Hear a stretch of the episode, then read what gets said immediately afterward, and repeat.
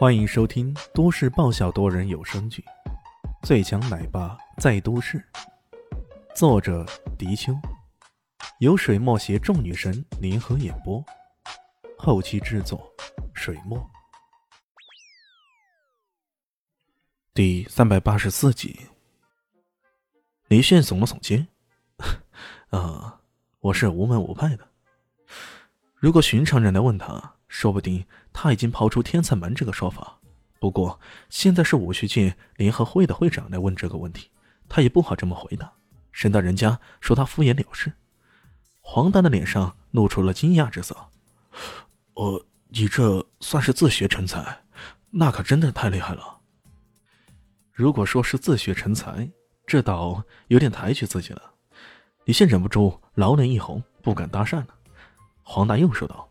呃，下个月在明州市将会举行省会的自由搏击大赛，我们联合会联名推荐李先生去参赛，你将会是我们南乡市市代表选手。李迅一听啊，不带这样的吧？我可不想为了几十万就出那种风头。OK，于是他有点随意的说道：“这事情到时候再说吧。”啊。省赛的奖励会更多，听说最高奖金有两百万呢。黄达抛出理由了，李旭还没说啥，旁边的小蛋蛋已经惊喜的喊道：“两百万，哇，那岂不是可以买更多的甜甜圈？”蛋蛋，小林心简直要崩溃了。你说买五十万的甜甜圈也就罢了。还两百万的甜甜圈，你这是买下整个东海省的甜甜圈是不？李迅也不想多说，只好搪塞道：“行行行，咱们到时候再联系。”黄大爷没有勉强，跟李迅要了手机号，说了句：“哦，到时候给你打电话。”就离开了。打发这个联合会会长，抬头一看，却看到游龙武馆的那些人又在前面等着。李迅有些没好气了，挥了挥手。哎，我今天心情还好。如果谁惹得我心情不好，我不介意再打一场决赛。那谭晶晶的师叔像个孙子似的，又是鞠躬又是作揖，连声的说道：“ 李先生，我们是来表达下自己的敬意而已。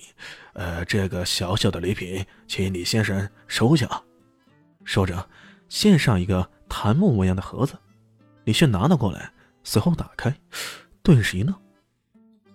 盒子中间放着一本颜色发黄、不知道是什么年代的册子，册子上的文字完全看不懂，但画的图画可以看得清清楚楚。这是一本全谱，这到底是什么东西？如果太贵重的话，我可收不起啊！李迅原来觉得这个游龙武馆的人很是讨厌，不过对方的态度变得越发越恭敬了。所谓伸手不打笑脸人，如果再蛮横无理的话，这似乎也不太好。师叔连连摇手：“哦，不不不，也不是什么特别贵重的东西。”他沉吟了一下，组织了一下语言，才将这本全部的来历大概说了一遍。原来这个游龙武馆虽然流落在世俗界，靠教人武学来维持，生意似乎还并不太好。不过在明末清初的时候。游龙掌门之人还是古武界的人。有一次，门中之人跟随其他门派去参加盗墓，那时候正是兵荒马乱之时，很多人干这种非法的营生，也没有什么人管。结果，他们当时连续发掘了几十座古墓，其中不乏一些绝世高手的坟墓。发掘了后，对古墓中的很多珍宝都进行了瓜分。游龙掌门拼不过别人，人家吃肉的时候。他们只能喝点小汤。当时盗取回来的东西就包括这本册子。有人曾经说过，这东西叫做《月宫全谱》。他们也曾经研究过，觉得这应该是一本全谱，里面记载的武功说不定还是古武呢。不过，因为上面的文字看不懂，所以研究来研究去就是研究不出啥东西。久而久之，这本全谱变成了鸡肋，真正的食之无味。其实可惜，当时的掌门只好留下这么一句话：“哎，留给有缘人吧。”李迅觉得奇怪了，问道：“难道你们觉得我是有缘人？”师叔笑了笑：“呃，直接告诉我，你确实就是这样的有缘人。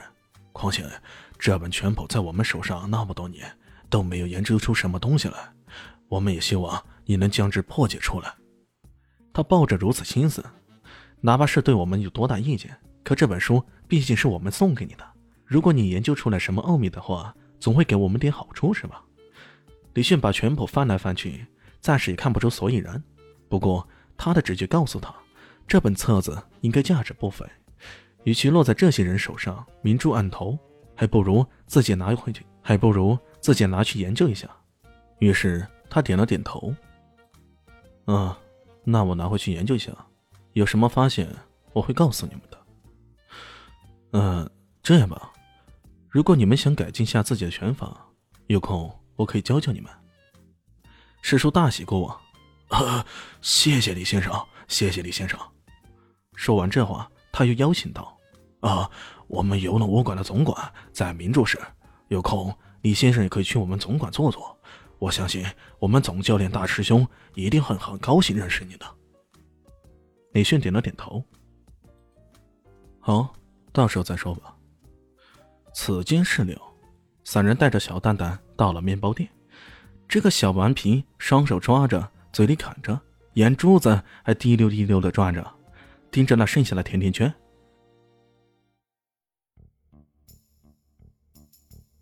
本集结束了。感谢你的收听，喜欢记得订阅加五星好评哦！我是暖暖巴拉，不是的，我是小蛋蛋，不，我是萧林希，我在夏季等你。